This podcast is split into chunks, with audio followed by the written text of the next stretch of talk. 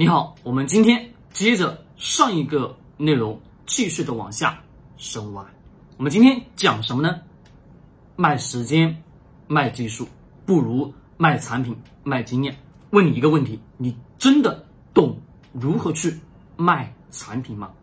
注意，我们今天讲的并不是教你如何去卖产品，而是你得要去知道今天社会当中人的本能的本性是什么东西。不管我们今天把一款产品卖给谁，前提条件，各位要不要懂这个人？各位。我们手上的这个小的扇子，各位，你告诉我，我卖给谁？这样的，各位，你告诉我，我卖给谁？好，这个我们一会儿来讲，到底卖给谁？你先思考。那么今天重点来说一说，我们今天市场当中产品多还是少？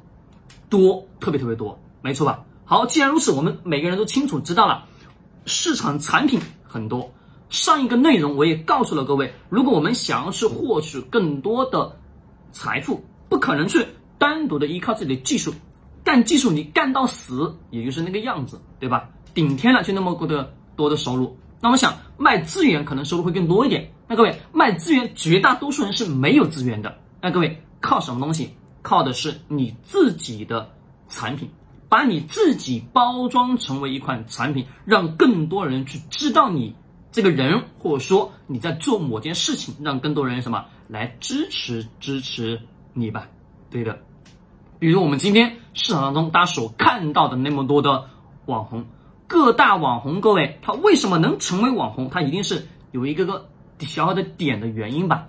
是的，但是你们想想，那么多人去认可这个网红，一定是有一个特性所存在的，是大众所需要这个人给他带来了什么？某一种价值属性，那么现在你自己想要去获取更多的财富的前提条件，是不是也能让自己先变成一款产品呢？是的，那这个时候我们换角度来进行思考了，站到什么角度呢？站在你是用户的角度，我在选择你的时候，你得要告诉我，我凭什么去选择你？我选择你的前提条件因素是什么？典型的各位，你们今天在买两款同样的产品的同时，各位你告诉我，你会去选择哪个产品？两款产品都是一模一样，是两款产品什么品牌不同？那各位你会选择哪一个？当然，绝大多数人会什么？会去选择那个他每天见到，甚至什么每天都有听过的，又或者说他会去买那一款比较有新奇特，能产生什么好奇心的。某一款产品，比如我们今天市场当中大量的盲盒，各位，这个盲盒当中，在你没有拆开的那一瞬间，你们告诉我，你知道这个里面是什么东西吗？你不知道，你可能是大概的知道啊，有哪些类型的产品在这个盒子里面，但是你买完单以后，人家给你这个盒子，你再把这个盒子拆完之后，你才知道这个里面是什么东西吧？是的，那我们想想，产品那么多了，那你自己。变成了一款产品，比如我那么多人什么讲东西、讲内容，对吧？在各大平台上，各位，那你想凭什么你来听我？我有什么东西在吸引着你在听我的东西、听我的内容呢？是我们每个人都要去思考。如果假设你有一天你自己是一款产品的时候，你要知道你如何去卖，对吧？卖的过程当中，你得要去知道你的哪些特性、特点是与其他人与众不同的。那我们用投资上的语言叫做什么？叫做核心竞争力。不单纯是投资市场当中，乃至我们自己每一个人已经是如此。你想要让自己卖出高价的前提条件，其实你得要与别人与众不同，我才可能什么付出那么多高溢价的金钱吧？是的，举个例子。我的学员，各位，我有大量的学员进来。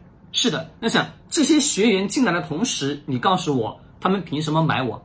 啊，你好像你看着特别年轻，是不是？各位，好，这个我们不用去讲太多。但是一点，啊，这么多人给我付费的过程当中，那我能给人家带来的是什么？不单纯是商业认知的改变，很多的知识的落地。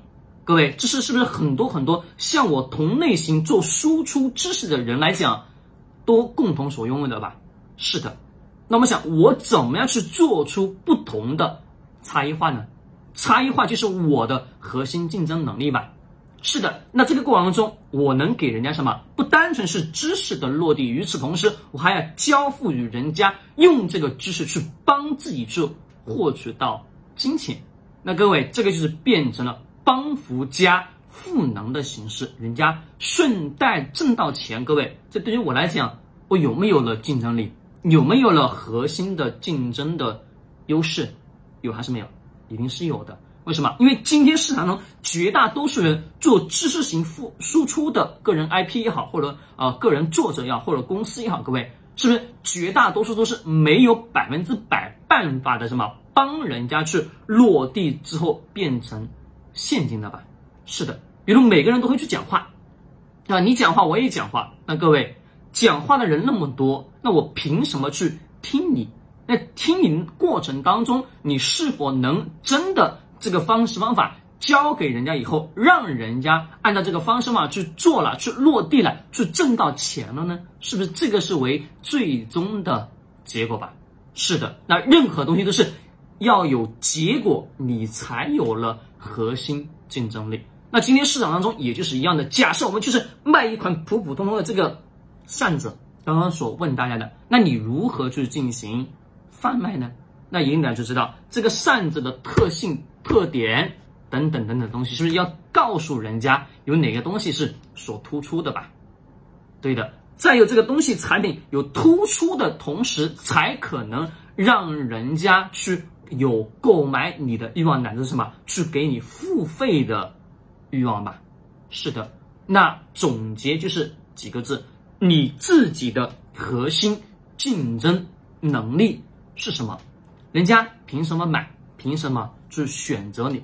我们今天市场当中，我们选择一款产品也是一样，用户在选择你这款产品的同时，你得要去告诉人家选择你的理由是什么，对吧？我今天假设我就是卖一瓶水，各位卖这瓶水，你告诉我，我买你这瓶水的前提条件因素是什么？今天市场中是不是有很多很多的不同的水？但是我们发现，有些水能卖两块钱，有些水能卖一千块钱一瓶。那各位，你告诉我，为什么一瓶水能卖一千，你就只能卖两块呢？那背后的逻辑是什么呢？非常的简单，是因为我是来自于某某某某什么稀缺地方的水资源，那我什么就是值得你拥有，因为什么？我是稀少的。叫什么？叫非常非常少的淡水资源，那你就值得花这一千块钱去购买我。而我什么？只是我们的农夫山泉的例子什么？我是什么东西？各位，搬运工，大自然的搬运工。各位，你告诉我，注定你就不可能卖出特别高的价格。为什么？是因为你给人家疏导出来的理念价值，就是你只什么从那个地方把它运到这个地方，我给你什么一个辛苦费两块钱。仅此而已了吧？是的，那各位，有一天你自己是一个产品的时候，乃至你自己想想你所在的这个企业当中生产出来这款产品，那你要告诉我如何去把这款产品卖出更高的价格，用户选择你的前提条件因素，把这些理由考虑进去之后，你就会发现，其实用户选择你的理由无非于是新奇、好玩、有趣。有料，对吧？要么就是真的是解决了基础的生理需求，也就是吃喝拉撒睡，对吧？那除此以外，更多是我们今天生活当中人类的大脑精神的什么充足充裕，人家才会什么去选择你吧？各位，今天社会缺乏物质吗？不缺乏，那缺什么？缺是能让人家感觉到开心跟快乐的事物，或者新奇特的一些语言，或者说一些比较好叫什么叫？好的一些文案，好的一些内容。那今天社会当中，大家都一直在倡导倡导什么叫好的内容才会有传播性？是的，那绝大多数的普通老百姓的认知是很低的。但是你把好的内容做出来的过程当中，各位能不能吸引到人？人家愿不愿意去给你去付费？给愿不愿意给你去买单呢？一定是愿意的。那你的内容一定是能帮助人家去落地获取到金钱的这么一件过程。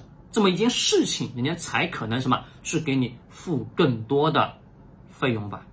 那各位，我们今天就聊到这里，记得你要深深的思考你自己的核心竞争力是啥。